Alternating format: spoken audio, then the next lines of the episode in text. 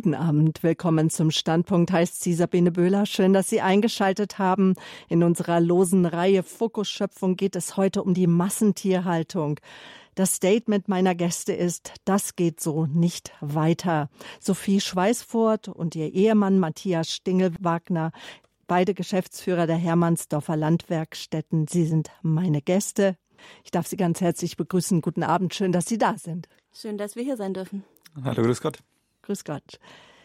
Ja, in den 1950er Jahren fing er an, der Strukturwandel in der Landwirtschaft.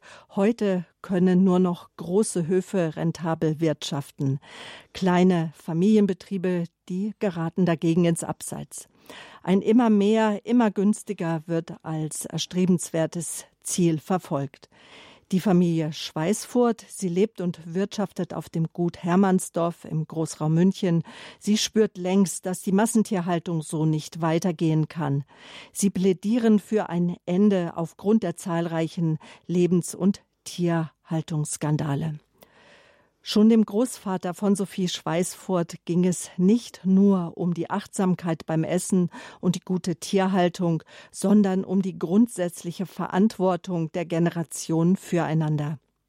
Karl Ludwig Schweißfurt war einst der Chef von Hertha, einer von Europas größten Wurstfabriken. Er starb in diesem Jahr am 15. Februar 2020. Ich bin froh, dass seine Enkelin Sophie heute hier bei uns ist in der Sendung und sie trägt zusammen mit ihrem Mann in dritter Generation seit Mai 2018 führen Sie die Aufgaben der Hermannsdorfer Landwerkstätten weiter und sozusagen verwirklichen Sie auch den Traum des Großvaters von einer anderen Landwirtschaft, die die Würde des Tieres achtet. Und darum soll es uns jetzt auch gehen, wenn wir darüber sprechen. Aber jetzt könnte man vielleicht meinen, dass beide vielleicht ähm, irgendwie ein Studium haben in Bezug auf äh, Landwirtschaft, aber sie sind beides äh, sozusagen Ökonomen. Sie haben Betriebswirtschaft beide studiert. Vielleicht, Frau Schweißfurt, wo kommen Sie her, so vom Beruflichen? Genau, ich habe ähm, mein, mein Studium beziehungsweise nach meinem Abitur habe ich äh, tatsächlich internationale Wirtschaftskommunikation studiert, ähm, habe mich gegen eine Lehre zum damaligen Zeitpunkt entschieden und ähm, für mich war wichtig, die wirtschaftlichen Zusammenhänge zu verstehen und ähm, ja auch leben zu können, ähm, bevor ich ins berufliche Leben einsteige und habe dann anschließend auch noch einen Master in European Business gemacht. Ähm, zum einen natürlich, weil mich gerade diese Schwerpunkte und die Internationalisierung interessiert haben, aber vor allem, weil ich auch eine sehr große Leidenschaft zu Sprachen habe ähm, und konnte das so verknüpfen. Aber ähm, für mich in meinem, auch in meiner heutigen Aufgabe geht es um was ganz anderes und zwar ein Unternehmen zu führen. Und das ist natürlich ökonomisch. Äh, da fehlen die oder braucht es die ökonomischen Hintergründe. Und ähm, ich bin aber auch sehr froh, dass ich die Experten in Landwirtschaft und auch in, in der ganzen äh, Herstellung ähm, neben mir stehen habe und die mich stetig unterstützen. Und sind Sie aufgewachsen auch auf Gut Hermannsdorf oder haben Ihre Großeltern oft besucht? Ich bin zwei Kilometer Luftlinie in, auf Gut Sonnenhausen groß geworden. Mein Vater war ähm, tatsächlich zeitweise hat er die Gründung Hermannsdorfer Landwerkstätten unterstützt und maßgeblich eigentlich umgesetzt mit im, in Zusammenarbeit mit meinem Großvater. Und dementsprechend habe ich wirklich ähm, Hermannsdorf live erlebt im Aufbau, im Umbau, im ähm, ja im, im, in dem ganzen Entwicklung, auch die Philosophie und die ganzen Grundlagen, als sie gesetzt worden sind. Ich war natürlich sehr jung. Ich bin ungefähr genauso alt wie das Unternehmen. Unternehmen. Also habe ich natürlich äh, ja das eher so ein bisschen intuitiv mitbekommen. Aber ähm, tatsächlich in, auf Gut Sonnenhausen hat alles seinen Anfang genommen. Dort waren die Werkstätten am Anfang oder ein Teil der Werkstätten, die heute nun alle zusammen in Hermannsdorf selber sind. Und deswegen ja, habe ich ähm, war ich sehr viel dort und habe sehr viel äh, mitbekommen live. Genau, das liegt in Glonn. Äh, man könnte sagen so äh, nordöstlich von München im Ebersberger Landkreis für alle Zuhörer, die sich auskennen in München. Genau, Herr äh, Stingelwagner, wo sind Sie aufgewachsen? Wo kommen Sie her gebürtig? Also ich bin in München aufgewachsen, beziehungsweise meine Frau würde immer sagen, äh, auf dem Land, weil zwischen unserem Haus und äh, der Stadt noch ein Feld dazwischen lag. Aber ähm, ich fühle mich natürlich als Münchner. Ich habe auch in München gelernt, äh, Industriekaufmann, äh, bin dann nach Regensburg, habe dort Betriebswirtschaft studiert, also auch den kaufmännischen Weg gewählt. Ähm, mein Weg hat mich auch so ein bisschen, äh, sage ich mal, in der Welt rumgeführt und ich war für Beratungsunternehmen tätig. Mm, es hat zwar seinen Erfolg gebracht und äh, phasenweise auch Spaß gemacht, aber erfüllt hatte es mich nie und da war ich dann auch sehr froh, dass wir uns gemeinsam für diese Aufgabe entscheiden konnten, die wir jetzt äh, seit ein paar Jahren ganz zufriedenstellend äh, meistern. Genau, eine Familie haben Sie auch schon gegründet und ich darf verraten, dass im August das zweite Baby geboren wird. Genau. Sehr schön, da freuen wir uns. Ein Zitat Ihres Großvaters, Karl Ludwig Schweißfurt, mit dem Sie ja zusammen das Buch geschrieben haben, das geht so nicht weiter. Die Würde des Tieres ist untastbar. Äh, Im Bene Verlag ist es erschienen. Und da habe ich ein äh, Zitat gefunden, wo ich dachte, da müssen wir unser Interview auch mit beginnen, nämlich Ihr Großvater hat dort gesagt, früher habe ich 30.000 Schweine und 5.000 Rinder in der Woche schlachten lassen. Irgendwann merkte ich, das ist der völlig falsche Weg.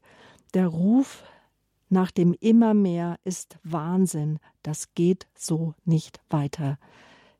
Es ist ein Lebensauftrag für uns, die Erde ein klein wenig schöner besser zu verlassen, als wir sie betreten haben. Also diesen Satz muss man sich wirklich auf der Zunge zergehen lassen, den ihr Großvater gesagt hat. Es ist ein Lebensauftrag für uns und es war dann auch sein Lebensauftrag, die Erde ein klein wenig schöner und besser zu verlassen, als wir sie betreten haben. Frau Schweißfurt, was beobachten Sie gerade jetzt? Massentierhaltung ist so unser Hauptthema. Was beobachten Sie? Findet ein Umdenken statt, jetzt auch gerade noch nach oder während der Corona-Krise? Ich sag mal so, also ein Umdenken findet statt, ähm, jetzt vor Corona oder vor sämtlichen Lebensmittelskandalen sehr langsam, meines Erachtens auch zu langsam. Aber ich denke, die Leute ähm, beschäftigen sich immer mehr damit, wo kommen meine Lebensmittel her, was ähm, möchte ich, äh, ja, was möchte ich mir einverleiben. Ähm, es ist ja ein sehr, sehr großer Teil meines Lebens und eine, meines täglichen Daseins. Ähm, ich kann nur leben, indem ich mich ernähre, indem ich atme. Es gibt einfach so ein paar Grundbedürfnisse des Lebens und da gehört Essen dazu. Und ich denke, immer mehr Menschen wird bewusst, ähm, was das eigentlich bedeutet und ähm, fangen an, drüber nachzudenken, was Lebensmittel eigentlich sind und woher sie kommen. Ähm, ich denke, ja, Regionalität, biologische Lebensmittel spielen da eine große Rolle, aber auch tatsächlich neue Bewegungen, die entstehen, durch dieses Umdenken, die man beobachten kann. Also verschiedene ja, Ernährungssysteme, die sich auf den Weg machen, neue Ernährungstrends. Ähm, ich rede von solidarischer Landwirtschaft, die sich scha schafft und neu firmiert oder ähm, ja, verschiedene Ernährungsräte, die es in den Städten gibt. Also ich denke, ähm, Ernährung und Lebensmittel bekommt einen größeren Stellenwert wie noch vor 50 Jahren, würde ich sagen. Ähm, einfach wirklich sich damit zu beschäftigen, wo, wo kommt es her und ähm, ja, was tut mir gut. Ich denke auch, Genuss spielt da eine sehr, sehr große Rolle. Ähm, es ist nicht mehr eben nur immer mehr, immer besser, immer billiger. Gibt es auch noch, keine Frage. Aber viele fangen an, ähm, sich damit zu beschäftigen. Ähm, und die Corona-Krise hat es auch nochmal gezeigt. Ähm, plötzlich wurde die Frage gestellt, nach wo kommt es eigentlich her? Nicht nur in Deutschland, sondern auch äh, in einer globalen Welt. Ähm, wie sind die Zusammenhänge tatsächlich, die nicht jeder verstehen und nachvollziehen kann, weil wirklich sehr viel äh, ja auch Wissen und ähm, ja ja, äh, Info dahinter steht. Es ist ein Ernährungssystem. Also wir reden heutzutage von einem Ernährungssystem und nicht mehr nur, ähm, ich kaufe ein und kriege da die möglichst regionalen Lebensmittel vom Bauern nebenan. Das ist, glaube ich, ein Trugschluss, der heutzutage eigentlich nicht mehr, nicht mehr standhaft ist. Mhm. Oder der Fleischer, der in meinem Stadtteil oder in dem Ort, in dem ich lebe, seit 20, 30, 40 Jahren sein Geschäft hat der seit etlichen Jahrzehnten wahrscheinlich auch nicht mehr schlachtet.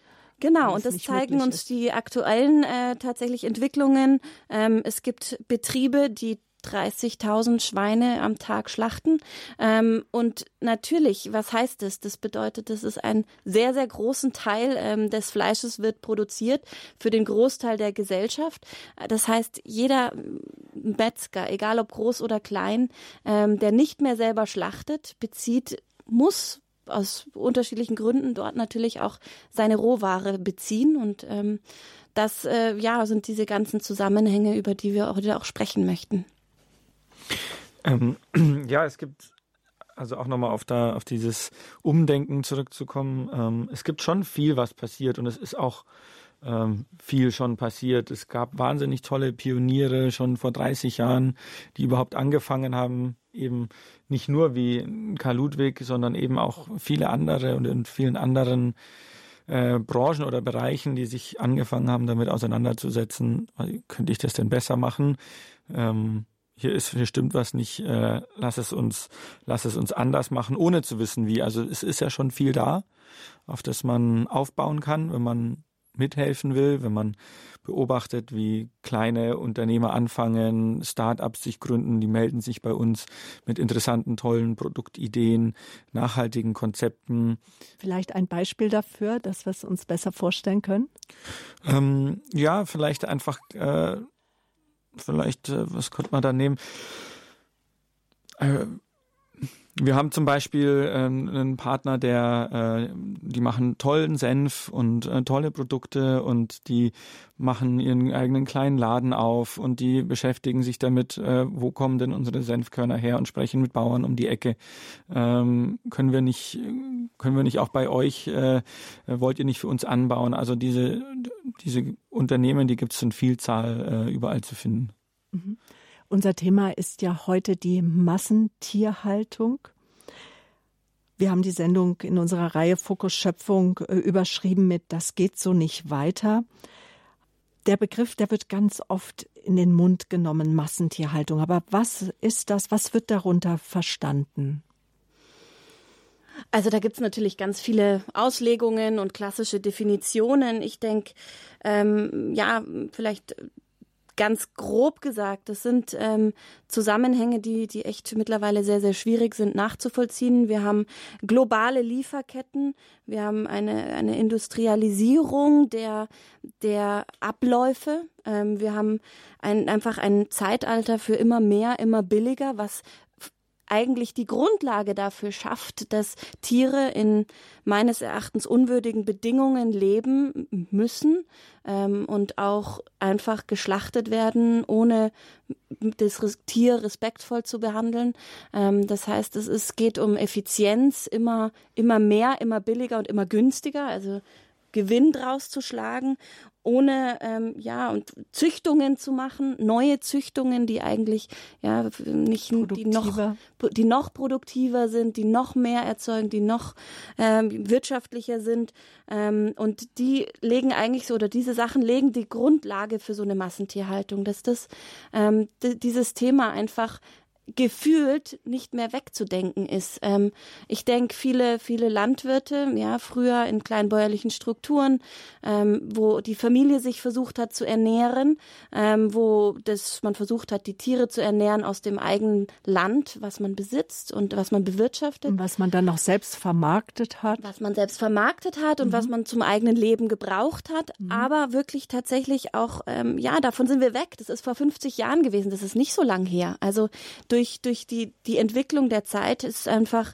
ähm, ja, hat sich das als Grundlage manifestiert und das ist eigentlich total ähm, für uns nicht nachvollziehbar und auch schräg. Und ähm, ich denke, das ist auch das, was uns so geprägt hat, dadurch, dass mein Großvater Karl Ludwig Schweizfurt früher an bisschen an der Spitze dieses ganzen industrialisierten ja, ähm, äh, Systems stande. Und das, ähm, ja, diese, diese Schlachthöfe, ich erinnere mich an die Geschichten, die er mir immer erzählt hat, wo er in, in wirklich in so Betrieben war, wo die Tiere auf Spaltenböden nebeneinander eng angepfercht und er hat immer ganz nett äh, dieses eine Bild und das habe ich hat sich bei mir sehr manifestiert dieses Bild wo ein Schwein in einem westfälischen ähm, ja in einem Schweine er sagt immer Schweinefabrik ähm, ihn angeschaut hat und quasi mit dem Blick, was tust du oder was tut ihr uns eigentlich an? Was macht ihr hier mit uns? Es ist nicht mehr es ist mehr, nicht mehr würdig eines Tieres und es ist, handelt sich um Lebewesen und ähm, ich denke, die Ehrfurcht vor dem Leben ist für uns ein ganz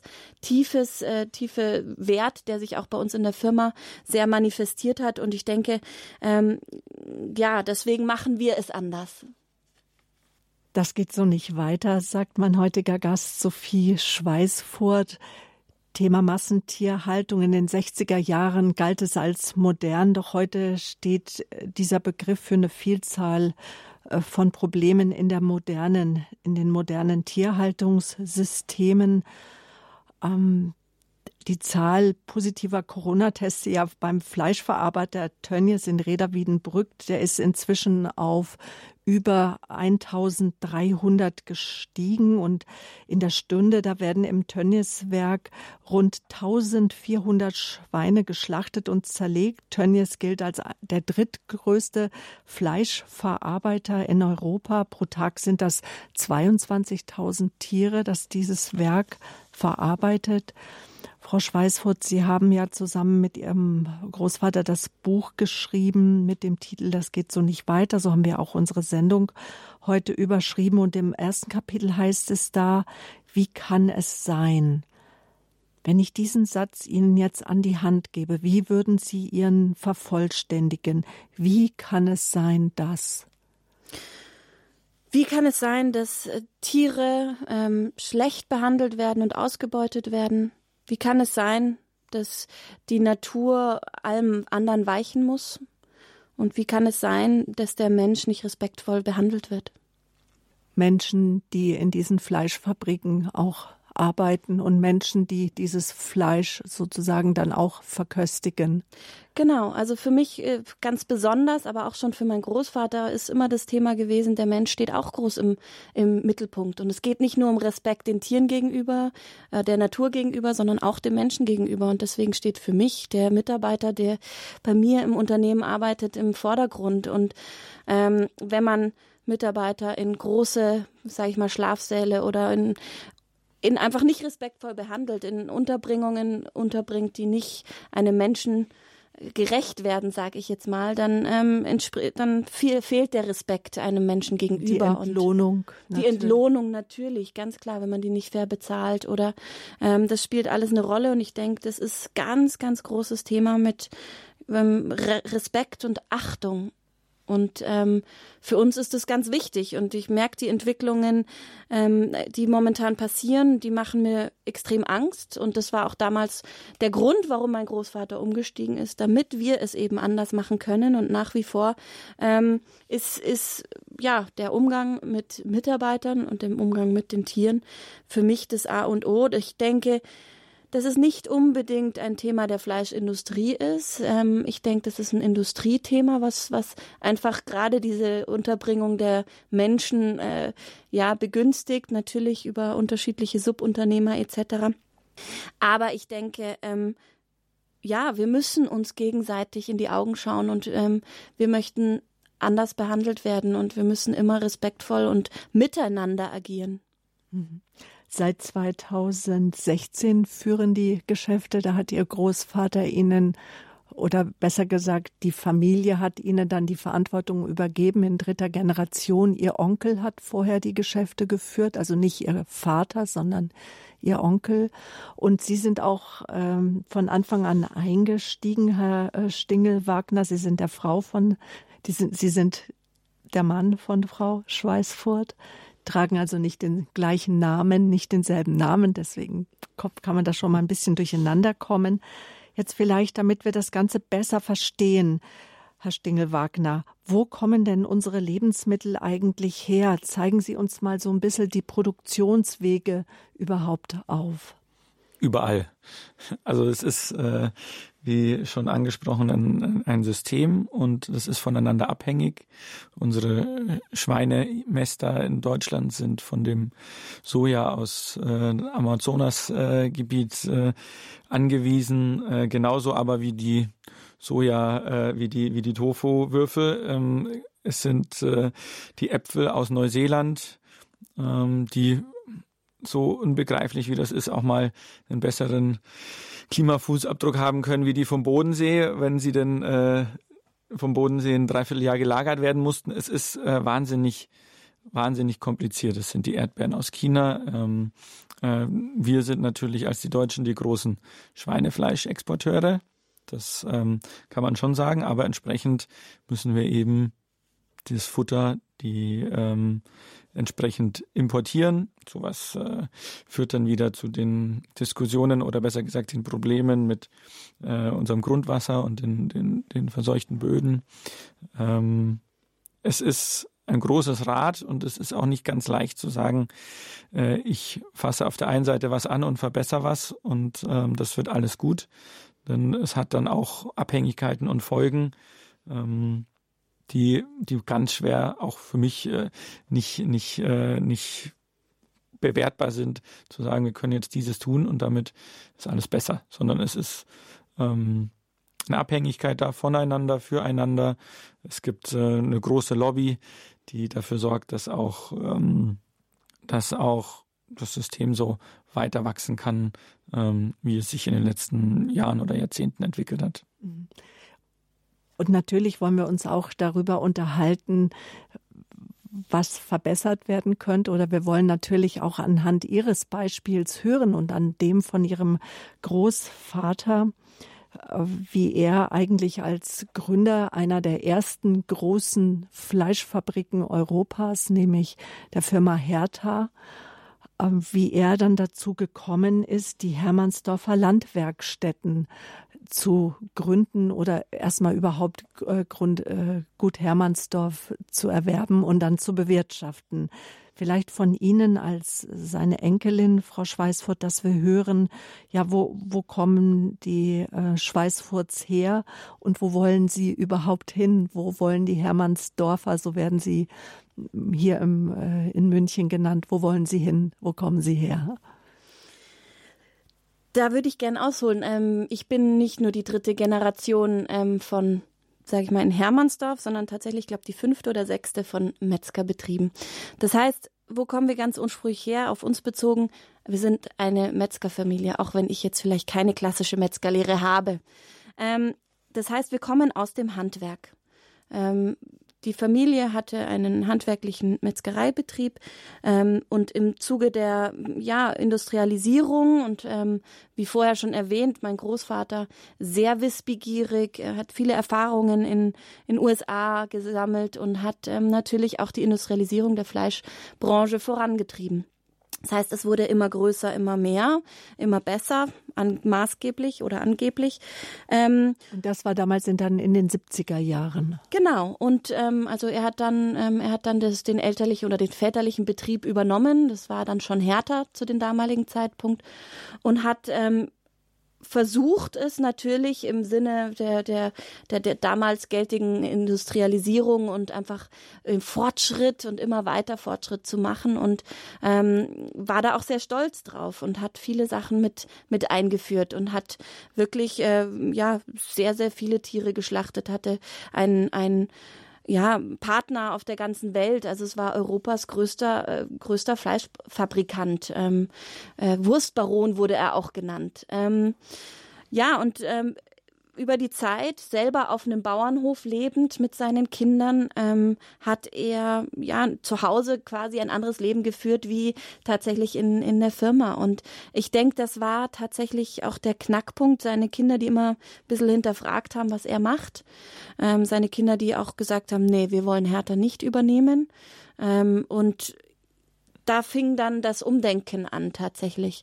Ähm, die Zeiten, wo er aus dem Handwerk kommend nicht mehr mit Handwerkern gesprochen hat, sondern mit Lebensmitteltechnologen.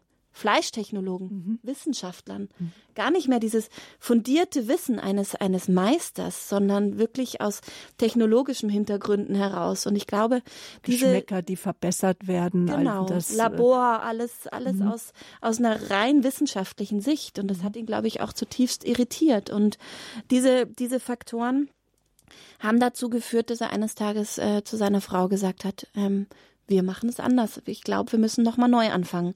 Zu dem Zeitpunkt war er 54, ähm, hat überlegt, wie kann er es tun und hat ähm, dann hier in, in München, wir kommen ja ursprünglich aus, ja, sage ich mal, aus dem Ruhrpott, ähm, hat dann hier in, in München ein geeignetes Gut gefunden, beziehungsweise zwei und hat ähm, da eigentlich seine Vision gesehen. Und zwar die Vision war es, alles, was ähm, ja die Industrie ähm, getrennt hat voneinander, wieder auf an einem Ort zusammenzuführen.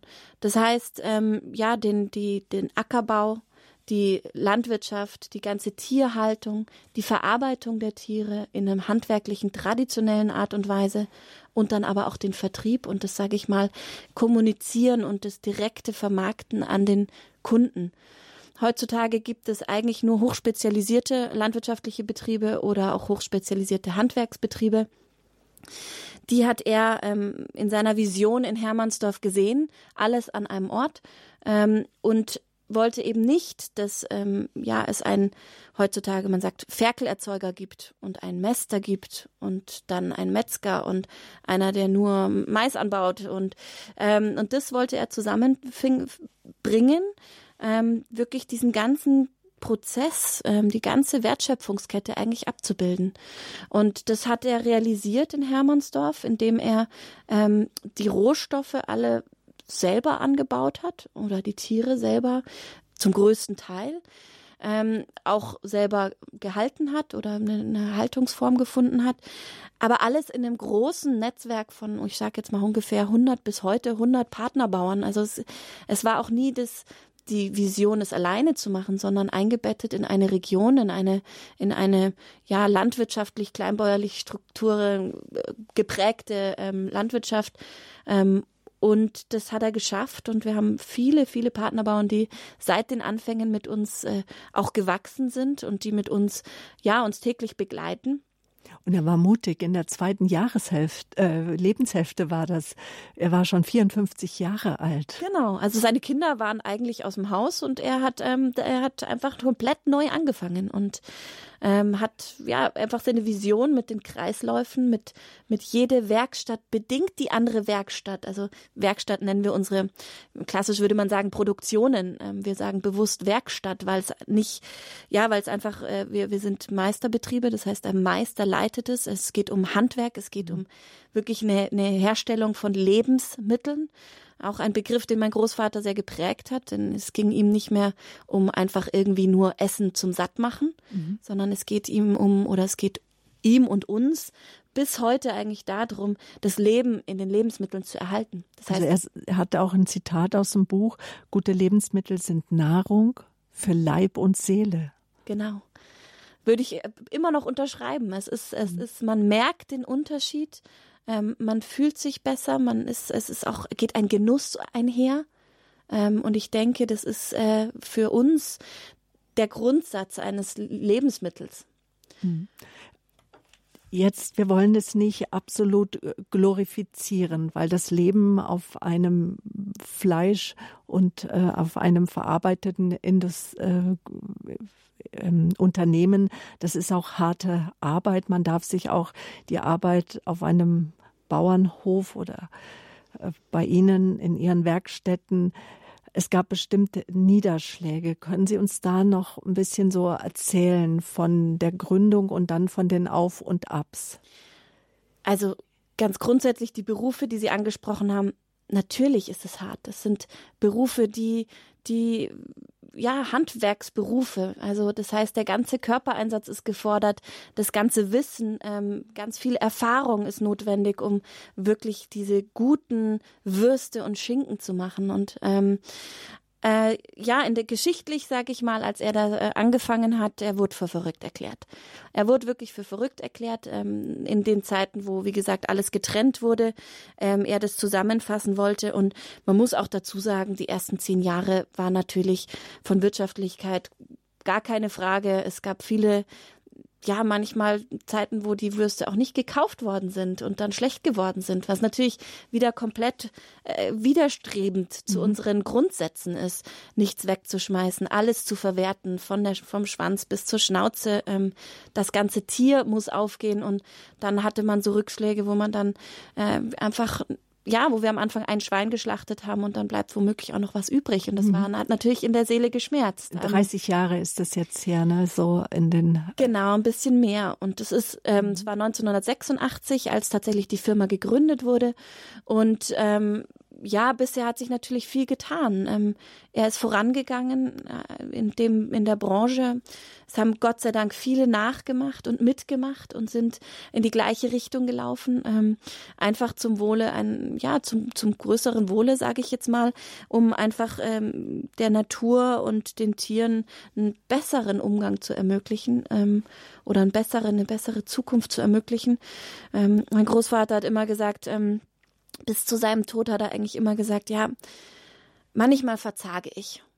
Aber ich jeden Morgen, wenn ich, wenn ich äh, aufwache, sage ich zu mir, alter Mann, steh auf.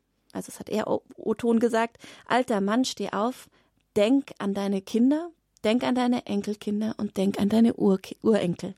Und das zeigt eigentlich genau das, war das, was sein Bestreben war. Deswegen sage ich es so gern, weil es tatsächlich darum geht, in die nächste Generation zu führen, ähm, Grundlagen zu schaffen, Werte zu schaffen, im Sinne für eine nachhaltige und ökologisches Denken und Handeln. Mhm. Und ich komme noch mal auf das Statement zu sprechen, äh, das ich mir aus dem Buch rausgefischt habe, wo er gesagt hat, es ist ein Lebensauftrag für uns, die Erde ein klein wenig besser und schöner zu verlassen, als wir sie betreten haben. Dazu ist jeder von uns aufgerufen. Äh, da gibt's auch dieses schöne Lied von Michael Jackson, Let's Make a Better World, dass wir von einer besseren Welt träumen. Das ist unser Anliegen. Wir sprechen heute in Standpunkt auf Radio Horeb über äh, die Massentierhaltung. Es geht so nicht weiter. Liebe Zuhörer, vielleicht vermissen Sie jetzt schon Details zur Massentierhaltung oder dass wir auch darüber sprechen, was wir vielleicht von der Regierung zu erwarten haben. Wir sprechen äh, gleich darüber, über den Gesamtzusammenhang äh, von dem, was wir überhaupt essen, was auf den Tisch kommt. Da geht es auch um die unterschiedlichsten Interessen, die ja auch äh, zu verfolgen sind. Und ähm, ja, die Münder, die einfach, die Menschen, die einfach auch satt werden wollen. Und dann nachher ist natürlich auch Gelegenheit, dass Sie mitsprechen, dass Sie anrufen, dass Sie mitreden hier im Standpunkt auf Radio Horeb. Wir sprechen gleich weiter mit den Geschäftsführern der Hermannsdorfer Landwerkstätten angesiedelt in Glonn im Großraum München. Wir sprechen gleich weiter mit Sophie Schweißfurt und ihrem Mann Matthias Stingel-Wagner. Bleiben Sie dran.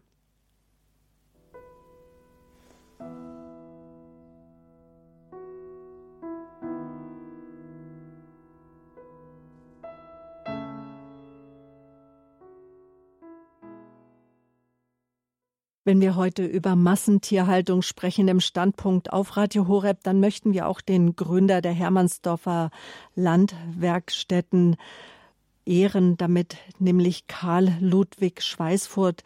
Er hatte stets das Ziel, die ökologische Tierhaltung und die guten Lebensmittel noch besser zu machen. 2004 startete er ein wissenschaftlich begleitetes Projekt, die symbiotische Landwirtschaft. Über die werden wir jetzt gleich sprechen.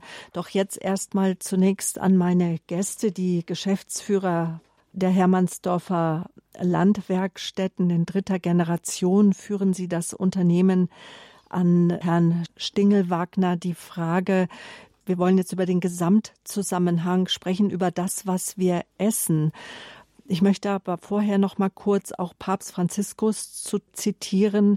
In seiner Umweltenzyklika Laudato Si verurteilt Papst Franziskus jegliche Grausamkeit gegenüber irgendeinem Geschöpf. Zwar könnten sich die Menschen, wenn lebensnotwendig, der Tierwelt bedienen. Diese Macht habe aber Grenzen. Es widerspricht der Würde des Menschen, Tiere nutzlos leiden zu lassen und zu töten. Das ist auch ihr Anliegen, Ehrfurcht vor Gottes Schöpfung. Das war das Anliegen auch des Gründers der Hermannsdorfer Landwerkstätten.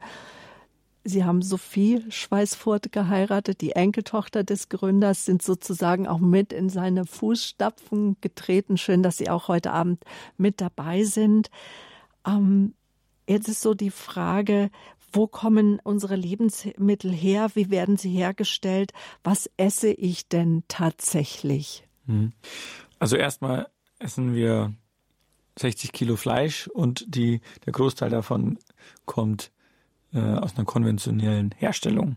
So kann man das mal grob zusammen, äh, zusammenfassen. Leider ist es dahinter viel komplizierter. Wir essen, äh, wir trinken Milch, wir essen Käse. Ähm, wir haben äh, Kühe, die Kälber werfen müssen, damit sie Milch geben. Wir haben Kälber, die dann übrig bleiben und, äh, und exportiert werden müssen, äh, aus Europas Grenzen rausgeschifft werden. Es ähm, gibt viele Abhängigkeiten und die Herausforderung ist es, die Möglichkeit überhaupt mal zu bekommen, diese erkennen zu können oder verstehen zu können. Also das Beispiel eben, äh, wer Milch trinkt, der sollte Kalbsfleisch essen. Wer Eier isst, ähm, ähm, der sollte äh, sich hin und wieder mal eine Suppe kochen. Denn nur wenn wir ein, es schaffen, das Gleichgewicht herzustellen. Eine Hühnersuppe kochen. Eine Hühnersuppe kochen, ja. Die übrigens äh, immer gut tut, zumindest was meine Erfahrung angeht. Aber die. Ich kenne es als Geheimmittel bei ja. Erkältungskrankheiten, wenn das Immunsystem mal im Keller ja. ist. Manche sagen sogar die mit den Füßen, aber ich habe es noch nie ausprobiert. ähm, letztlich ist es aber die Herausforderung, den wir uns stellen müssen, ähm, in diesem in diesem System die Verschwendung zu reduzieren, es zu schaffen, dass nicht mehr so viel weggeschmissen werden muss, aber eben auch die, die Ketten dorthin gehend, jetzt könnte ich als Betriebswirt sagen, effizienter machen. Das heißt eben, dass wir auch das, was wir hier erzeugen, auch hier verbrauchen, dass wir es nicht äh, in, in, die Welt schiffen müssen, weil wir hier ähm, zu viele Kälber haben, weil ähm, wir keine Hühnerfüße essen und deshalb schicken wir sie nach Asien. Es sind so solche Kleinigkeiten, die abstrus sind, ähm, ähm, die, die man auch nicht sozusagen an einem Tag ändern kann, aber es gibt die Möglichkeit, es zu verbessern und da können alle dazu beitragen. Da kann auch einfach nur ein, ein Thema in dem Leben sein, ein Thema in der Ernährung, wo ich mir sage, mit dem höre ich jetzt auf, das mache ich jetzt anders. Ich informiere mich, ich fange an, äh, mich damit zu beschäftigen. Mhm. Das machen wir heute Abend, wenn wir im Standpunkt auf Radio Horeb über Massentierhaltung sprechen. In den letzten Tagen warb ein riesengroßer Discounter damit, wir schaffen das Kükensterben ab. Boah, dachte ich, was ist das? Weiter ist in der Anzeige zu lesen, wir stellen damit die Bio-, Freiland- und Bodenhaltung um. Erklären Sie uns, was ist damit gemeint? Was ist, hat es mit der Aus Aussage an sich, wir schaffen das Kükensterben ab? Erstmal ähm, ist es meiner Meinung nach nicht die Lösung, das Kükensterben abzuschaffen, sondern das Problem liegt viel weiter vorne. Und zwar, warum werden denn so viele Küken erzeugt, die man nicht braucht?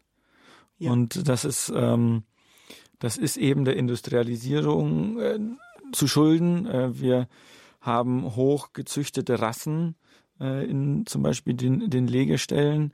Ähm, Hühner, die nur dafür gezüchtet sind, dass sie einen maximalen Ertrag an Eiern legen. Und dann hat man eben, wie leider oft in der, in der Landwirtschaft oder in der Nutztierhaltung, äh, männliche Küken, die zu nichts zu gebrauchen sind. Es liegt also nicht daran, dass man, also man muss sich also damit auseinandersetzen, warum haben wir denn Küken? Warum erzeugen wir denn Küken, die wir gar nicht verwerten können?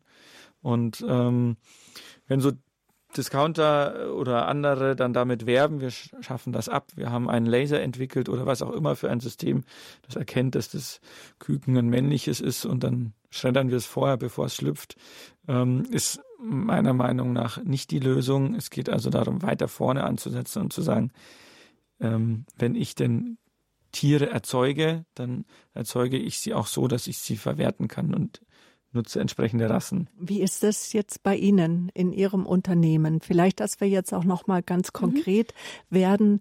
Welche Tiere sind beheimatet in Ihrem Unternehmen in den Hermannsdorfer Landwerkstätten? Ähm, haben Sie Viehbetrieb mit Rind, Schwein und ähm, Federvieh oder? Genau, also wir haben, wir haben ähm, insbesondere natürlich Schweine. Das heißt, ähm, wir haben ungefähr 450 Schweine am Hof. Wir haben Hühner am Hof und wir haben ein paar Schafe ähm, und sonst noch natürlich äh, andere, andere Tiere, die so ne, ein bisschen nebenher laufen. Ich würde gerne noch ein bisschen ergänzen zu dem Thema mm, über die Hühner sprechen nochmal, ähm, weil Sie ja das Kükensterben angesprochen haben. Ich denke, für den, wir beschäftigen uns tagtäglich damit, aber manchen Leuten ist es vielleicht nicht bewusst, ähm, dass ein Tier normalerweise für uns, ich glaube, das ist für uns selbstverständlich, aber Tiere werden gezüchtet für unterschiedliche Zwecke.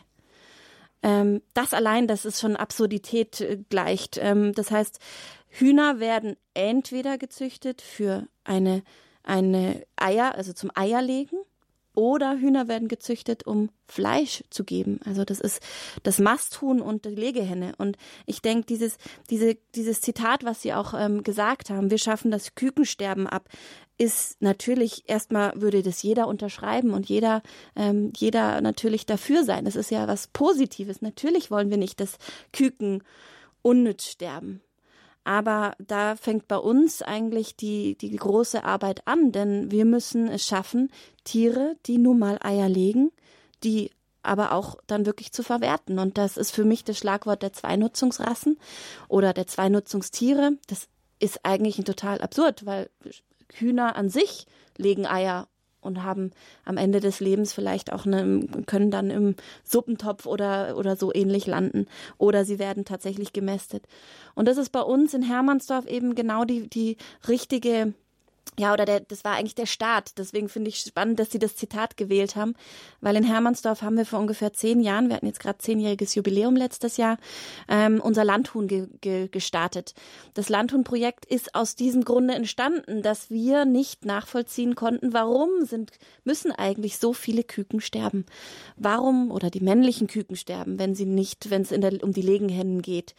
Ähm, dass Brüder oder es gibt ja unterschiedliche Begrifflichkeiten, aber dass die männlichen, die Gockel, die Hähne, die stolzen Hähne nicht, äh, nicht leben dürfen und ähm, stattdessen geschreddert werden oder ins Hundefutter landen. Ähm, und wir haben gestartet damit aus, aus dieser, dieser Unfassbarkeit über dieses Thema.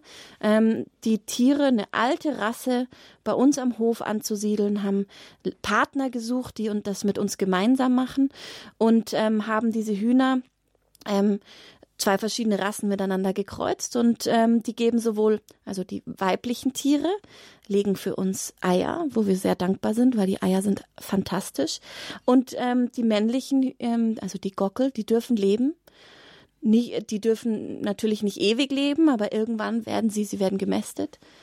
Es sind nicht diese Bilder, die man kennt von, von normalen Masthühnchen, äh, die vorn überfallen, sondern es sind die Gockel, die wir ausmästen und die wir dann zum Brathuhn oder ähnliches vermarkten. Und das ist ein, ein so schönes Projekt und wer mal in Hermannsdorf äh, oder mal vorbeikommen will und sich das anschauen, also am Hof Wusels, weil überall die Hühner frei rumlaufen, ob Gockel, ob Hennen, alle leben irgendwie so ein bisschen in der Symbiose und ähm, das ist wahnsinnig schön und die Zweinutzung, muss ich dazu noch erwähnen, gibt's nicht nur bei den Hühnern. Also ganz per se, mein, mein der Herr Stingelwagen hat es vorhin schon angesprochen. Das Kuh, der, die Kuh, Entschuldigung, die Kuh, ganz klassisch, ein Milchgeber. Ähm, aber natürlich, am Ende des Tages ist es auch das Leben zu schade, um es danach einfach wegzuschmeißen. Das heißt, wir verwerten die Kuh. Ähm, und so ähm, ist, sage ich mal, für uns immer dieses, dieses gesamtheitliche Denken und Handeln ähm, Grundlage für uns. Und wir können unseren Beitrag tun. Wir haben selber keine Rinder, aber wir arbeiten mit Partnern zusammen, die diese Grundlagen oder diese Haltung haben und vertreten und sind da ja auch sehr stolz drauf, dass, dass wir das machen. Wir haben versuchen auch unterschiedliche Projekte mit unseren Landwirten gemeinsam. Jetzt muss ich dann noch mal äh, nachhaken. Mhm. Also eben von Ihnen, Herr äh, Stingelwagner, haben wir gehört, dass männliche Küken aussortiert haben. Aber Sie haben uns erzählt, Frau Schweißfurt, dass sie männliche Hühner mästen. Warum machen das die anderen nicht? Sind die schwieriger zu mästen oder schmeckt die Hühnerbrust von einem männlichen Tier nicht so gut wie von einem weiblichen Tier? Also das ist genau die große Frage. Ich verstehe es auch nicht. Ähm, äh, es hat natürlich viel mit Effizienz, Wirtschaftlichkeit zu tun. Es hat viel mit, mit ähm, also wir haben am Anfang auch sehr Probleme gehabt, dass äh, den, den Gockel als Brathuhn, das ist ein bisschen anders vom Fleisch, von der Konsistenz, also ein bisschen fester im Fleisch, ein bisschen anders auch im Aroma. Und es ist natürlich ein großes Thema von, ähm, wie schnell setzt das Tier Fett an. Ja, eben. In der, in der konventionellen mhm. Haltung muss das Tier so schnell wie möglich, so groß wie möglich, so fett wie möglich werden. Oder nicht so fett wie möglich, aber so, so dick wie möglich und ähm, um so, so viel Fleisch wie möglich ähm, anzusetzen. Und ähm, dieser, diese, ähm, ja, diese Haltung haben wir nicht. Und äh, wir fragen uns, wir sind froh über diese ganzen Projekte, die jetzt momentan starten mit Bruder Hahn, Schwester Ei, wie, wie sie alle heißen. Ähm, aber tatsächlich ist es, ist es für uns auch immer noch mit einem großen Fragezeichen versehen. Warum und wie kann es sein, dass so viele Küken tatsächlich gesträdert werden? Man hat sich einfach auch keine Gedanken darüber gemacht. Es war nicht von Bedeutung. Ähm, man hat eben Legehennen gezüchtet und was sozusagen mit dem männlichen Strang passiert, also wie setzt der Fleisch an, wie schnell wächst der, war nicht von Bedeutung. Und damit ist in diesen industriellen Rassen eben auch kein genetischer, sage ich mal, Gockel entstanden, der, der äh, zu einem guten Bratgockel werden kann, sondern es ist einfach auch wirtschaftlich für diese Betriebe nicht möglich, diese, diese Gockel aufzuziehen und zu, zu verwerten. Mhm. Ich habe ja eben schon mal ganz kurz das äh, Konzept der Hermannsdorfer angesprochen, nämlich die äh, symbiotische Landwirtschaft, die ihr Großvater ähm, Karl Ludwig Schweißfurt entwickelt hat. Im Februar diesen Jahres, 15. Februar 2020, ist er von uns gegangen, ist er gestorben. Er wäre bestimmt auch hier gewesen, weil Sie haben mir erzählt, er war eigentlich fit bis fast zum letzten Atemzug. Ähm, Vielleicht noch mal, was hat denn da Ihr Großvater entwickelt? Was macht denn dieses Konzept aus? Wer von Ihnen beiden möchte es erklären? Sophie, machen Sie das, ja. Genau. Also wir haben natürlich auch äh, in jederzeit dazugelernt ähm, und mein Großvater hat dann ähm, die symbiotische Landwirtschaft ähm, ja ein, als eine Art Versuchsanstalt, so hat er es persönlich genannt, ähm, gegründet und da ging es darum, dass die Tiere wieder beieinander wohnen, wie früher auf dem Bauernhof. Und ich sage das so komisch, weil das für alle erstmal so überraschend war. Ja, also die Tiere, die leben in hochhermetisch abgeriegelten Stellen, nur noch Schweine untereinander, weil man, weil es angeblich äh, krank macht, wenn die rauskommen oder wenn sie mit anderen Tieren in Verbindung kommen.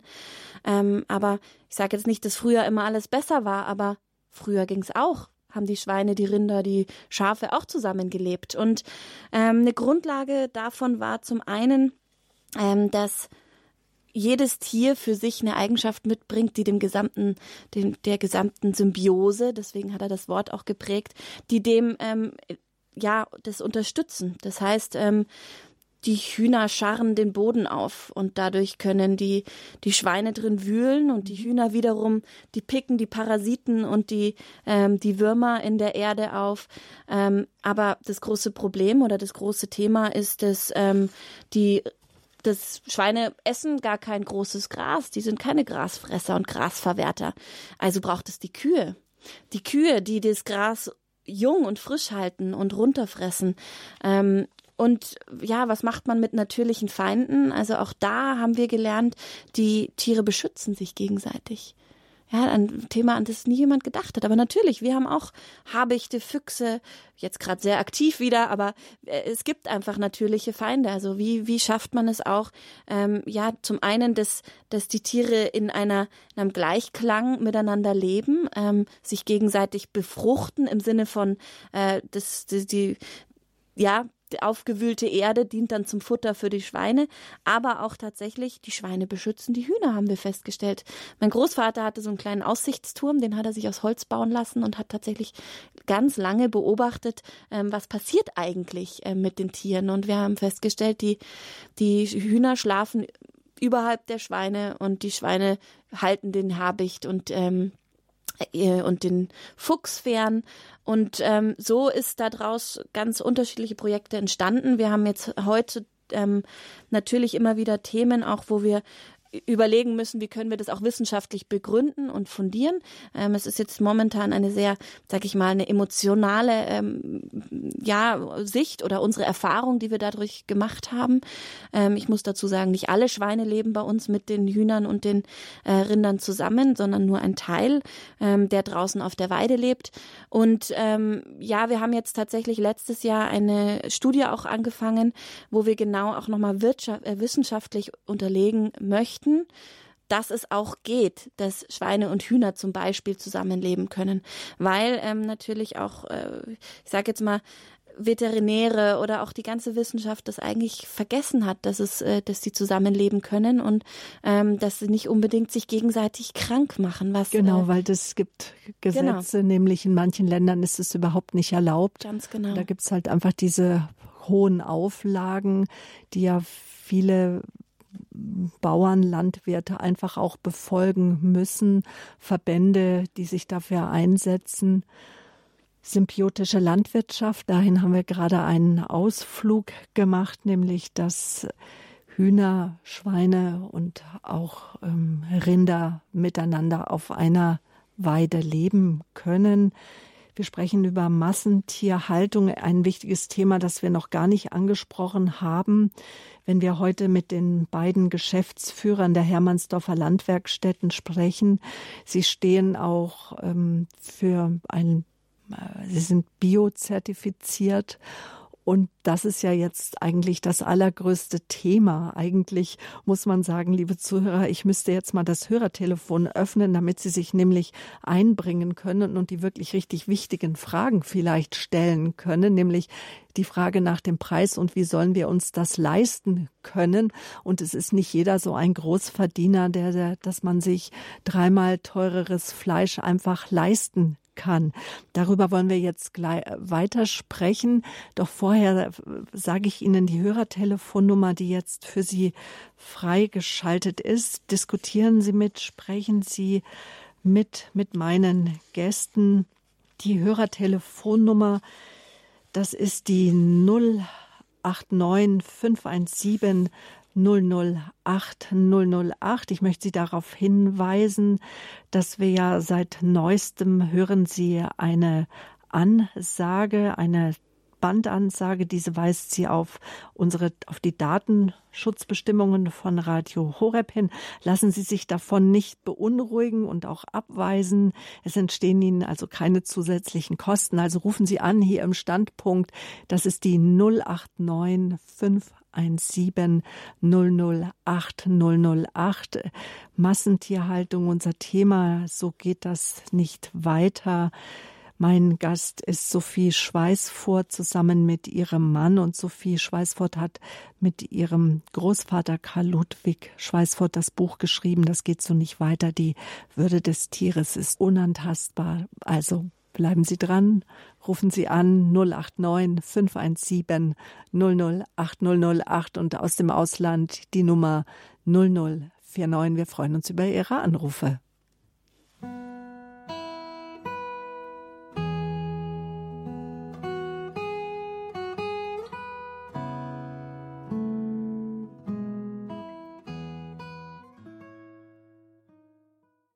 Ernährungsumstellungen, sie lohnen sich für die Umwelt, für die Gesundheit. Ein hoher Fleischkonsum geht meist einher mit hohen Umweltbelastungen, denn intensive Tierhaltung, das bedeutet, Nitrate werden ins Grundwasser geschwemmt. Klimaschädliche Gase gelangen in die Atmosphäre. Das Risiko für die Entstehung von gefährlichen Krankheitserregern ist erhöht. Und dann hören wir auch immer wieder von zunehmenden Antibiotikaresistenzen. Sie merken, liebe Zuhörer, ich spreche an auch auf verschiedenste Skandale, die einhergehen mit der Herstellung von Fleischprodukten, mit der Tierhaltung. Wir sprechen heute mit Sophie Schweißfurt und Matthias Stingelwagner von den Hermannsdorfer Landwerkstätten, auch ein zertifizierte Betriebe mit ähm, einem Bio-Label einfach auch. Über den Preis haben wir noch gar nicht gesprochen. Das, was das Ganze kostet und ob sich das jeder leisten kann, ob das ideologisch ist oder nicht. Aber jetzt zunächst sprechen wir mit Ihnen, liebe Zuhörer, Frau Köster aus Weilburg. Sie haben uns angerufen. Guten Abend. Guten Abend. Das ist schön, dass ich eine kurze Frage stellen kann. Ich habe schon vor einiger Zeit auch einen äh, Vortrag gehört, dass doch den Küken und den Hühnern und Hennen sehr viel Antibiotikum gegeben wird. Eigentlich, also ich wiederhole jetzt das, was ich gehört habe, eigentlich täglich. Äh, und wie kann ich sicher sein, ich kaufe ja schon Bio-Eier, aber wie kann ich denn sicher sein, dass nicht dauernd Antibiotikum gegeben wird. Mhm. Da stellen Sie jetzt eine ganz wichtige Frage, weil ein Argument, das man ja auch hört, weil die über die Preise kommen einen überzogen vor. Sie sind nicht doppelt so hoch für ein Bio, also für Bioprodukte, sondern manchmal sogar dreimal so hoch. Ja. Wie kann ich, was beinhaltet Bio und kann Frau Köster sicher sein, dass den Hennen ihres Bio-Eis keine Antibiotika gegeben wurden. Guten Abend, Frau Köster. Guten Abend. Sehr schöne Frage, finde ich. Ähm, damit werden wir immer wieder konfrontiert. Ähm, Antibiotika ist ein großes Thema. Ähm, ich sag mal so grundsätzlich, ähm, Antibiotika werden eingesetzt ähm, im konventionellen Bereich provisorisch, also prophylaktisch. Breitbandantibiotika zu unterschiedlichen Gründen, einfach mal für die gesamte Herde, für den gesamten Betrieb. Ähm, Im Biobereich ist es anders. Ähm, und zwar, da spielt eben die Gesundheit des Tieres eine sehr, sehr große Rolle. Das heißt, nur wenn das Tier tatsächlich krank ist, so krank, dass es womöglich das Leben bedroht ist, dann wird auch nur im Beisein des Arztes und des Veterinärs ähm, Antibiotika gegeben. Das heißt, es darf Antibiotika gegeben werden, aber nur in, sage ich mal, kritischen Fällen. Und ich glaube, das ist ganz wichtig. Sie, Sie sagen, Sie kaufen Bio. Ähm, es ist immer ein ähm, Bio. Ich sage immer, Bio ist nicht gleich Bio, ähm, aber in, in alle Bio also das EU-Biosiegel ist ein Mindeststandard. Und dieser Mindeststandard gewährleistet gewisse Themen. Das heißt, weniger Chemie, es geht um die Haltungsform, es geht um die Größe, der, die die Tiere an Platz haben. Ähm, es geht darum natürlich, wie viel schwere Maschinen äh, benutze ich auf meinem Ackerbau und so weiter. Natürlich, um die Natur und das Tier so gut wie möglich zu behandeln. Und ähm, wenn Sie noch mehr, ähm, sage ich mal, es ist sehr viel Informationen über die einzelnen Siegel, aber es gibt auch noch unterschiedliche Verbände, die nochmal auf diesen Mindeststandard, mindestökologischen Standard, der ja europaweit gilt, ähm, nochmal eins draufsetzen. Und ähm, ich weiß, es erfordert immer sehr, sehr viel ähm, selbst, äh, ja, Selbstinformation und sich ein bisschen reinlesen in die Themen, was bedeutet eigentlich welches Siegel.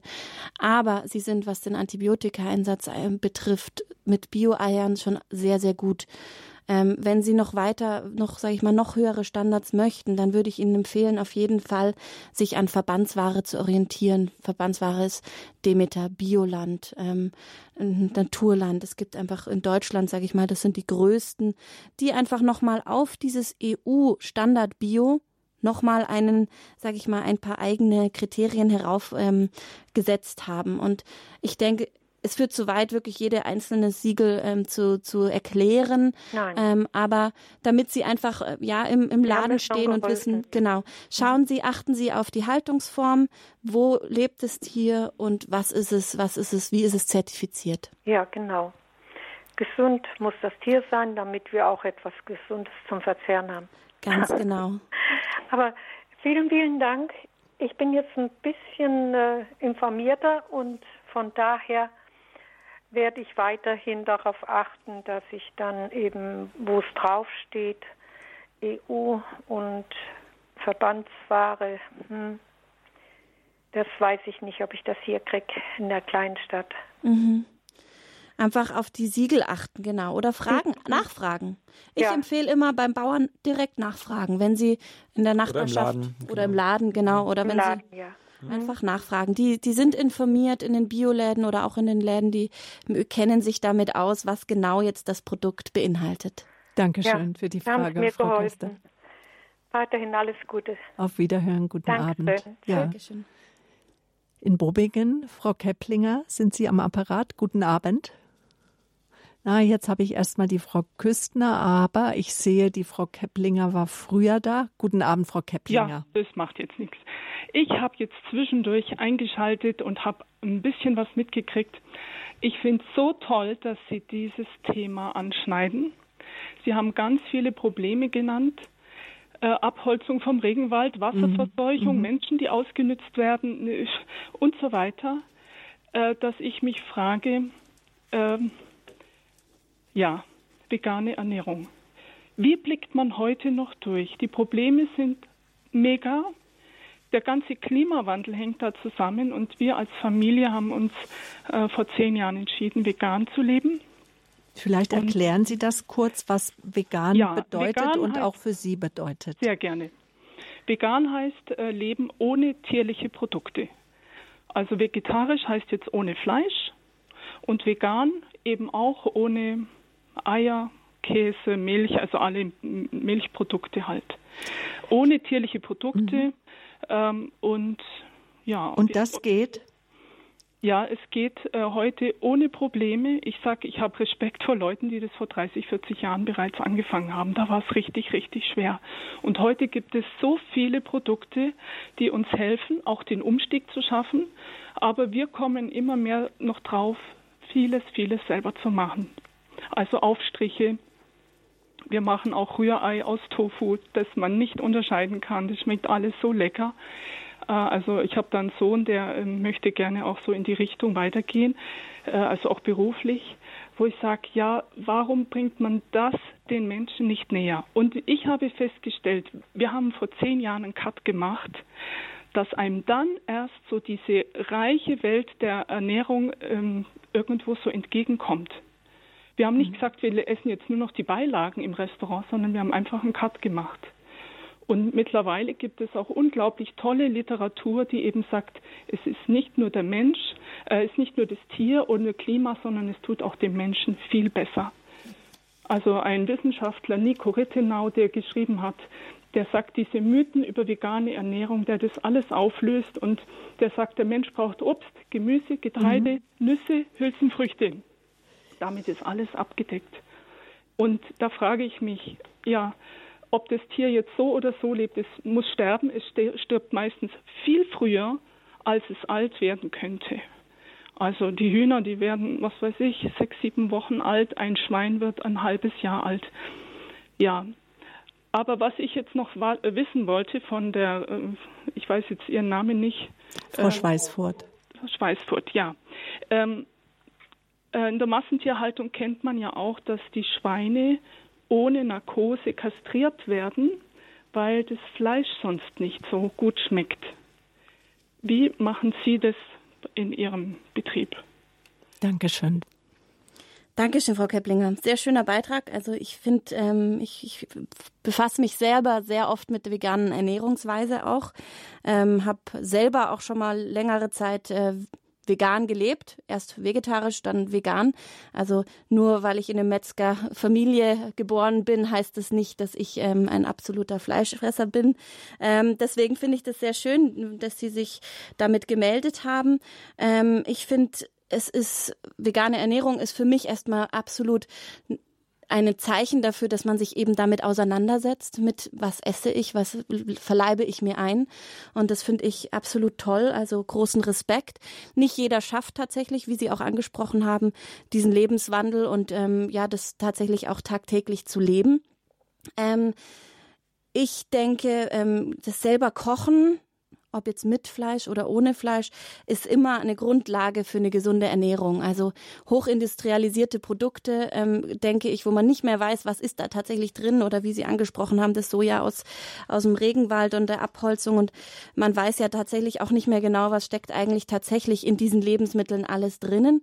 Ähm, und deswegen ist es ist eine vegane oder auch eine vegetarische Ernährung absolut äh, ja empfehlenswert. Ich, man kennt alle so aus der Schule noch so diese Ernährungspyramide und ähm, ja, mit 60 Kilo Fleisch im Jahr ist diese überhaupt nicht mehr, ähm, äh, ja, finde ich, die Grundlage stimmt einfach nicht mehr. Wir essen viel zu viel Fleisch und ähm, wie Sie sagen, man kann sehr, sehr gut mit Gemüse, mit Getreide, mit gerade wenn man sich selber auch ja mit Mandelmilch selber macht und so. Es gibt wirklich tolle, auch tolle Köche, die sich mit dem Thema auseinandersetzen. Tolle Bücher mittlerweile, wo man wirklich sich gut ernähren kann ohne Fleisch. Das vielleicht vorab. Ähm, Sie haben nach der Narkose gefragt. Ähm, ja, ähm, es ist so eine schmerzfreie Narkose für die Kastration. Die wird es auch, äh, die wird, gibt es eine gesetzliche Grundlage, die sich jetzt zum Jahreswechsel ändert. Ähm, es ist wie Sie auch sagen, es ist immer so ein, so ein widersprüchliches Thema. Und zwar geht es darum, vielleicht für diejenigen, die sich mit dem Thema noch nie auseinandergesetzt haben, ähm, bei uns in den Läden, in den Supermärkten, hier in Deutschland, ähm, werden, auch wieder das Thema männliche Tiere, gell, männliche Nutztiere, es wiederholt sich, ähm, werden Eber nicht so gerne gegessen. Warum? Ähm, Eber haben einen sehr starken Hormonhaushalt äh, und ähm, fangen an zu, man sagt auch Stinker, also zu stinken. Deshalb, ähm, in manchen Ländern ist das anders. Tatsächlich, andere Länder haben eine e hervorragende Ebermast und die vermarkten die Eber genauso wie ähm, in Deutschland, äh, dieses normale Fleisch. Also darüber kann man schon mal ganz grundsätzlich diskutieren und das gebe ich Ihnen absolut recht, Frau Keplinger. Ähm, natürlich ist es in unserer Kulturlandschaft, ich rede jetzt mal rein von Deutschland oder im deutschsprachigen Raum, so, dass Eberfleisch nicht gegessen wird. Ähm, das bedeutet, was passiert mit den männlichen Tieren? Gott sei Dank nicht wie bei den, äh, wie bei den Küken, über die wir vorhin gesprochen haben, sondern tatsächlich wie im Nutztierbereich oder im Haustierbereich werden die Tiere, die männlichen Tiere, relativ früh kastriert. Ähm, ich muss sagen, ich bin keine Landwirtin. Ähm, ich war aber selber schon oft dabei bei meinem Onkel und ähm, beschäftige mich sehr viel, auch mit meinen Landwirten rede ich sehr, sehr viel darüber, über das Thema. Ähm, und es ist so, dass ähm, die Kastration deshalb auch noch gang und gäbe ist in Deutschland. Ähm, und diese Veränderung, die es zum Jahreswechsel geben soll, ist, ähm, es muss immer eine Schmerzausschaltung gewährleistet sein, wie beim Haustier auch. Das heißt, eine Narkose und eine Schmerzmittelzugabe während der Kastration oder der Vorgang des Kastra Kastrierens. Es gibt mittlerweile in Deutschland, das ist äh, sehr politisch auch ähm, gerade, ja, sage ich mal, diskutiert, viele mhm. verschiedene Möglichkeiten, dies zu tun. Ähm, es gibt momentan, ich sage jetzt mal, vier Wege, über die diskutiert wird. Ähm, ich glaube, es wird zu tief äh, in die in die Kastrationswelt äh, führen, wenn ich jetzt alle beschreibe. Ähm, bei uns ähm, machen das auch tatsächlich die Landwirte unterschiedlich, alle mit einer Schmerzmittelzugabe, alle mit ähm, in einer unterschiedlichen Form einer Schmerzausschaltung, aber es wird auch kastriert. Ähm, es gibt eine neue Methode, die geimpft wird. Ähm, das ist dann komplett ohne Schnitt. Man sagt die blutfreie Kastration oder es ist eigentlich keine Kastration. Aber wie gesagt, da könnte ich wahrscheinlich jetzt Stunden reden, ohne dass ich tatsächlich der Fachmann dafür bin. Aber wir in Hermannsdorf, ähm, wir betäuben das, den Fer das Ferkelchen ähm, mit ähm, Einatmen und dann wird schläft das Tier für ein paar Minuten. Währenddessen wird der wird die Kastration durchgeführt und tatsächlich ich war dabei, ich glaube nicht mal zwei Minuten später ist ähm, das kleine Ferkel wieder am Gesäuge der Mutter und ist bei seinen, seinen Geschwisterchen. Und das ist, glaube ich, so wie ich es mir vorstellen würde, auch wenn ich natürlich Ihnen zustimme, muss das denn wirklich sein? Frau Keplinger, danke für Ihren Anruf und Sie leben seit zehn Jahren vegan. Der Hinweis für alle anderen Zuhörer, wir planen im Herbst diesen Jahres einen Standpunkt dazu über Veganismus, weil ich denke, darüber muss man einfach sprechen und diskutieren, weil diese Form der Ernährung und der Ernährungsumstellung ist zwar vielleicht ein Trend, aber er ist ein Trend, denke ich, von dem wir etwas lernen sollten, auf den wir auch auf jeden Fall hinschauen müssen in einer weiteren Folge in unserer losen Reihe Fokus Schöpfung. Danke, Frau Köpplinger. Schöne Grüße nach Bobingen. Frau Küstner, in Regensburg warten Sie geduldig auf uns, dass ich Sie reinschalte am Telefon. Ich begrüße jetzt herzlich Frau Küstner aus Regensburg. Guten Tag. Ja, guten Tag. Mir ging es jetzt auch um die Kastrierung. Da bin ich jetzt sehr gut aufgeklärt worden. Und was mir noch große Sorgen macht, wie kann man denn bisschen eindämmen mit dem großen Propaganda machen mit den Billiglebensmitteln. Das liegt mir sehr am Herzen. Das mhm. kostet nur noch 99 Cent oder nur noch 58 Wunderbar, Cent. dass Sie diese Frage es ist stellen. Doch ein Wahnsinn, dass die Menschen das ja. so hingeknallt bekommen. Man, das tut richtig weh. Man mag, ich mag gar nichts mehr einkaufen. Ich gut, ich hab, ich hab's gut. Wir haben hier in Bad Abbach einen guten Wochenmarkt wo wir unsere Lebensmittel vom Fleischer kaufen können. Der holt sein Fleisch auch von den Bauern von der Region und die werden da geschlachtet und die bringen uns die jeden Freitag am Markt. Mhm. Aber und das andere Argument muss man vielleicht auch noch sagen, das kenne ich auch sehr gut. Ich habe doch nichts zu verschenken da habe ich letztens von jemand gehört, das Argument, wieso das preiswerte Fleisch, es liegt doch schon in der Theke, warum soll ich denn das drei, vierfach teurere kaufen oder das doppelt so teure? Sprechen wir kurz über die Preisgestaltung, warum Biofleisch so kostspielig ist, woher diese Preise kommen. Ich glaube von, von, von der Erzeugung her.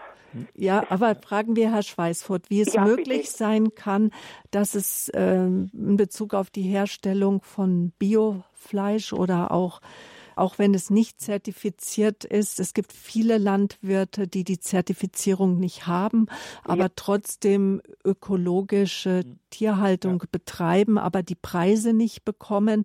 Also das ist eine richtige Politik steckt dahinter. Ja, also erstmal ist ähm, natürlich der Preis, den, den ein, ein Erzeuger bekommt, ein Mester, ähm, das ist ein Marktpreis. Der ändert sich äh, regelmäßig. Da gibt's äh, wie, wie auf einer Rohstoffbörse vorzustellbar immer wieder wechselnde Preise und ähm, je nach Nachfrage bekommt dann im allgemeinen Markt sozusagen der, der Landwirt sein Geld. Ähm, letztlich ist es so, dass in der Bioerzeugung natürlich ähm, es verschiedene Faktoren gibt. Also einmal ist es das Futter, das natürlich auch ökologisch erzeugt werden äh, soll, ähm, auf den entsprechenden Flächen. Ähm, und äh, es ist der die Nutzfläche, die die Tiere bekommen. Also wenn sie sozusagen aufgestallt werden, wie viel Platz haben sie, wie viel ähm, Raum wird ihnen gewährt. Und es ist ähm, relativ relativ einfach zu sagen, wenn ich sozusagen doppelt so viele Tiere auf der gleichen Fläche halten kann, beziehungsweise nur halb so viele Tiere auf der Fläche nutzen kann, dann hat das wirtschaftliche Konsequenzen und die geben sich relativ schnell im Preis. Ähm, und dann muss man auch, kommt dazu, ähm, muss man sagen, dass in der, in der Biobranche die, ähm, die volkswirtschaftlichen Kosten, nenne ich, will ich die jetzt mal nennen, also die Kosten, die nicht der Verbraucher zahlt, sondern nämlich die Natur, ähm, vielleicht auch mal der Steuerzahler, wenn er denn, ähm, wenn die Deutschland wieder Strafzahlungen leisten muss an die EU, weil gewisse ähm, Abkommen nicht eingehalten werden und die Bodenbelastungen zu hoch sind, die Grundwasserbelastungen zu hoch sind. Es braucht Technologien immer mehr, um äh, diesem Herr zu werden, den Folgen dieser Haltung, die optimiert ist, die preisoptimiert ist. Ähm, und die Kosten eben nicht der Erzeuger äh, direkt zu tragen hat, aber die Gesellschaft sehr wohl. Und ähm, der ist zumindest ähm, zu einem viel größeren Teil, ich kann jetzt nicht automatisch für alle sprechen, ähm, ist die sind diese volkswirtschaftlichen Kosten bei Bioprodukten deutlich geringer oder treten eben nicht auf, trägt aber jemand anderes.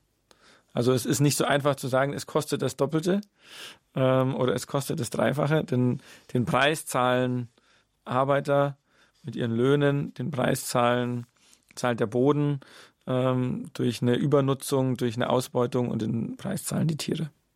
Viele Menschen ernähren sich auch biologisch, um etwas Gutes für ihre Gesundheit zu tun, weil sie denken, das ist einfach auch gesünder.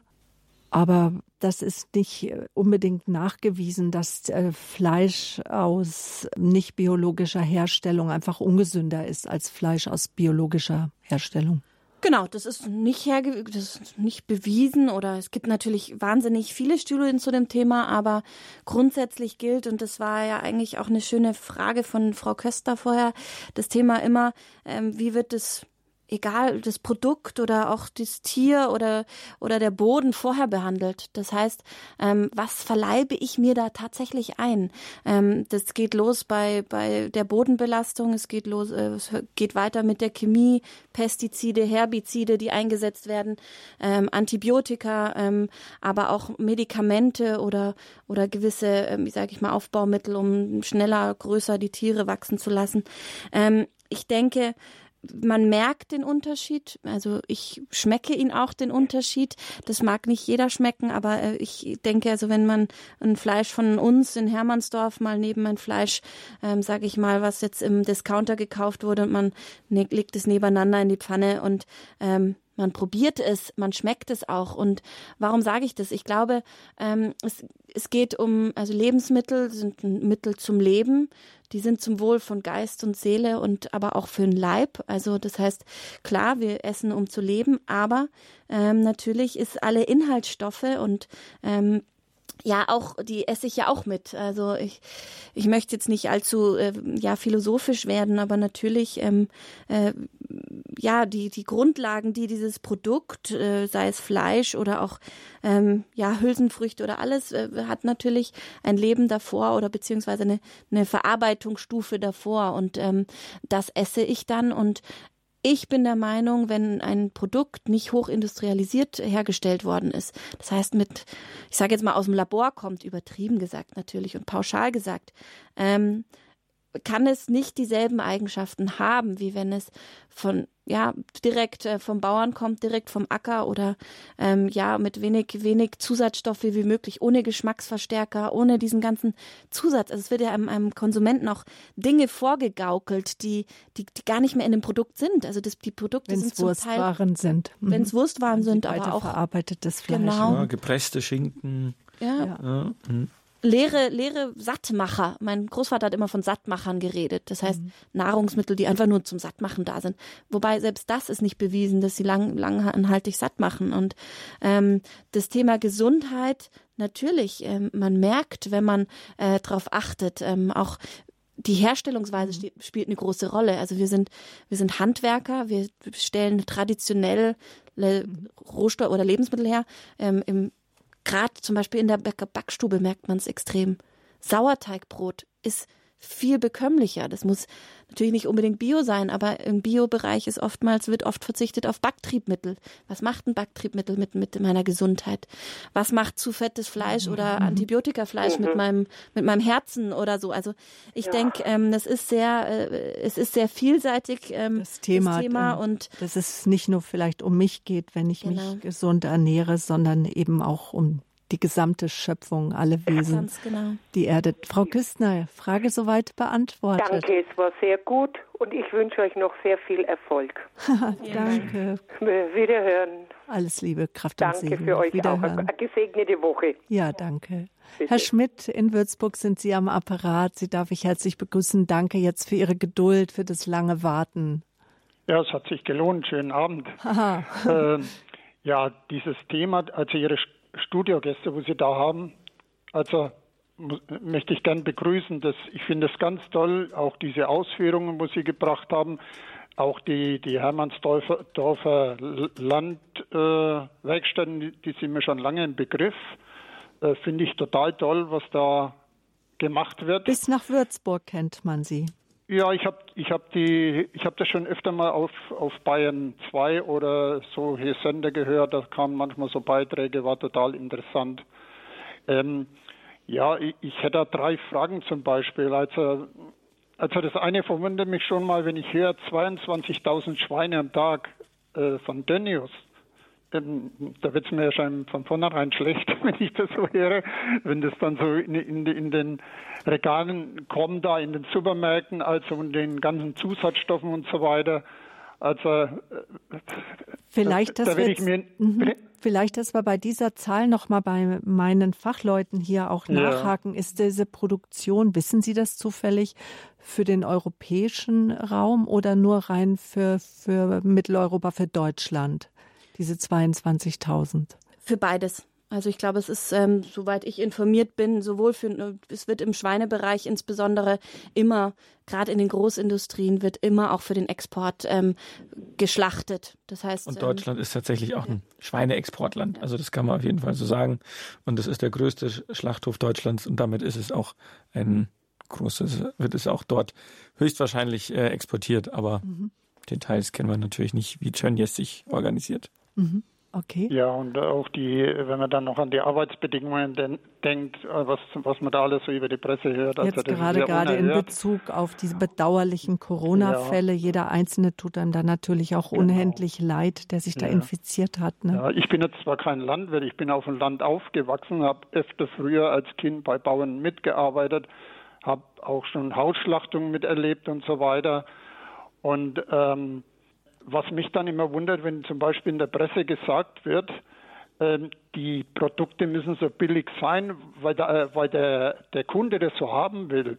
Ich bin da ganz anderer Meinung.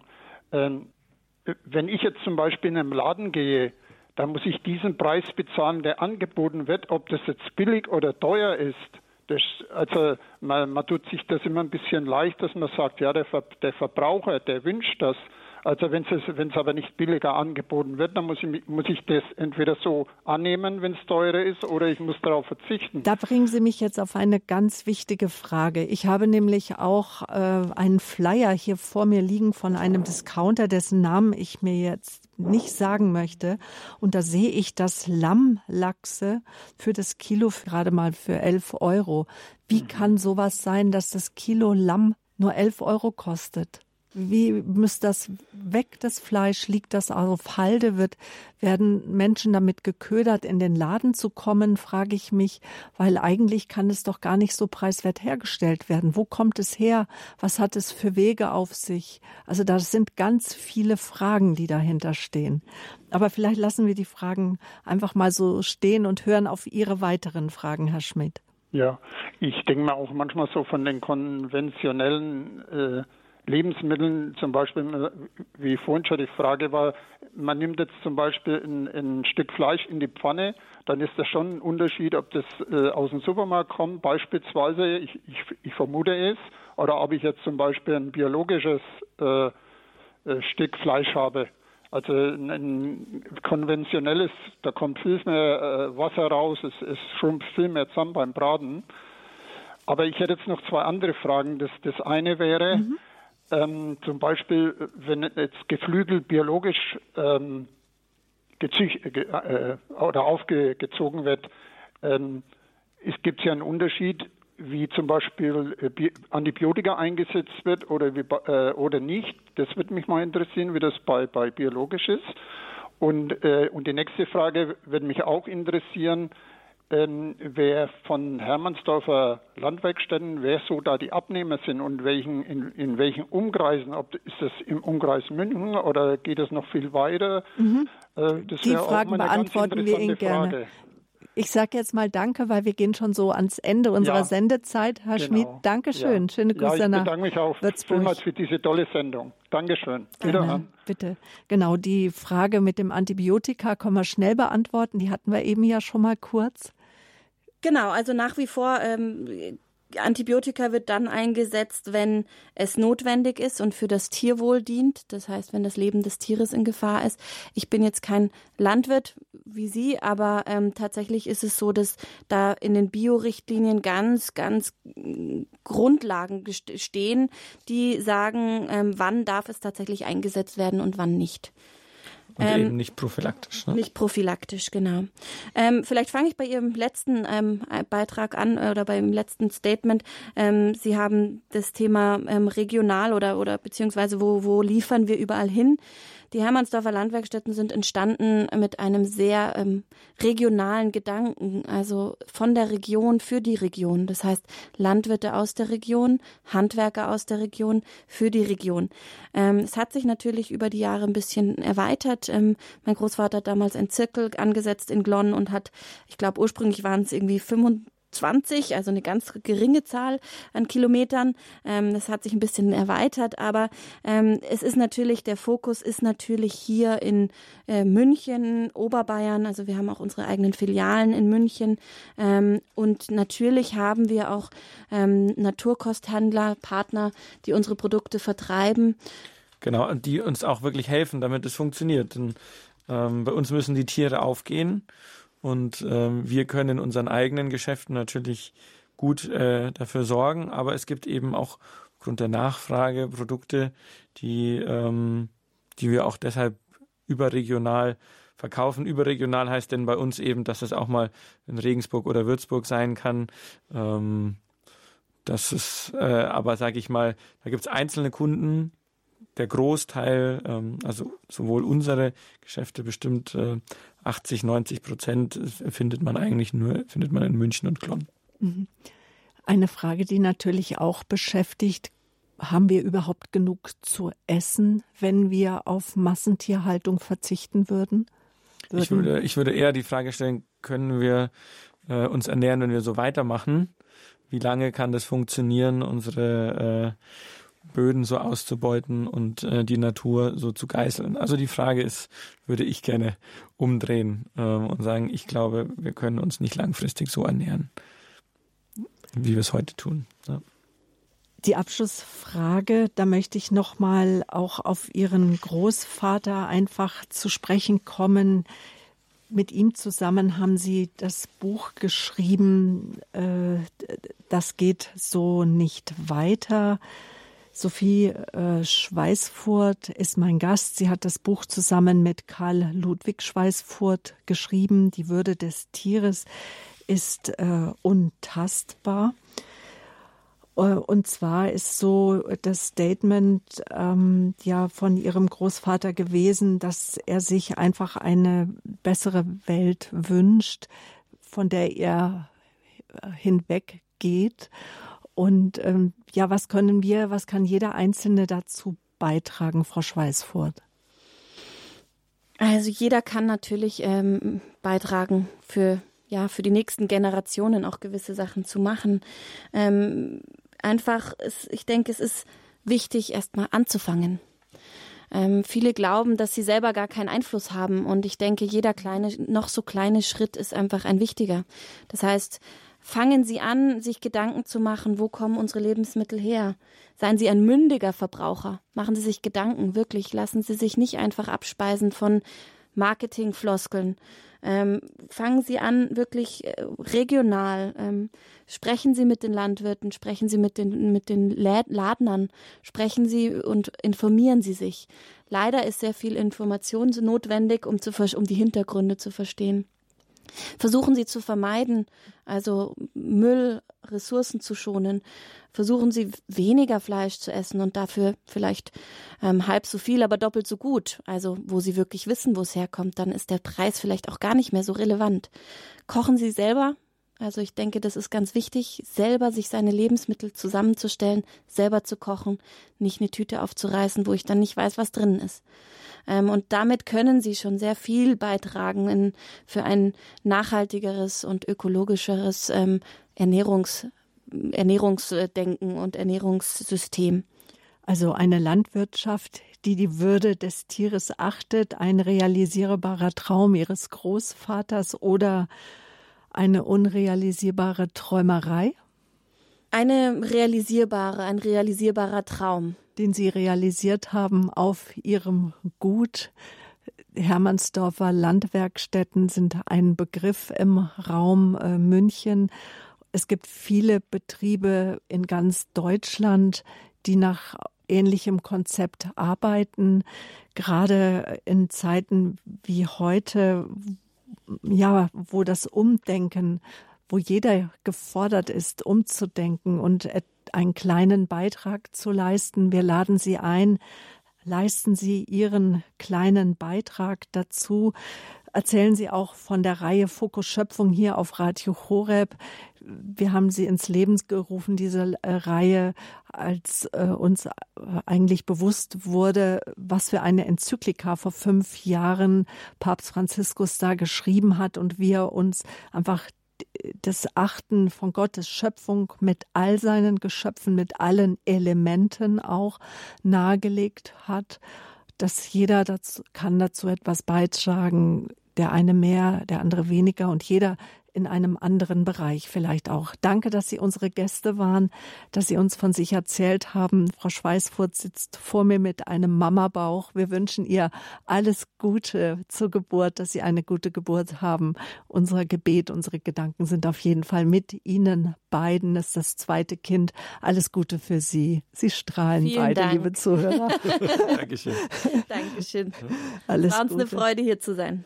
Ja, danke auch, dass ich Sie einladen durfte und dass Sie auch sofort Ja gesagt haben. Das war eine gute Zusammenarbeit auch. Liebe Zuhörer, wie gesagt, erzählen Sie weiter von dieser Sendung. Sie kann nochmal nachgehört werden auf www.horeb.org. Nehmen Sie gerne unsere Mediathek in Anspruch. Die Reihe Fokus Schöpfung, Standpunkt auf Radio Horeb. In den Rubriken finden Sie das Interview zur Massentierhaltung. Das geht so nicht weiter nach dem gleichnamigen Buch erschienen im Bene Verlag natürlich im Felddetail. Zur heutigen Sendung finden Sie nochmal alle Informationen. Damit verabschiede ich mich für heute von Ihnen. Ihre Sabine Böhler.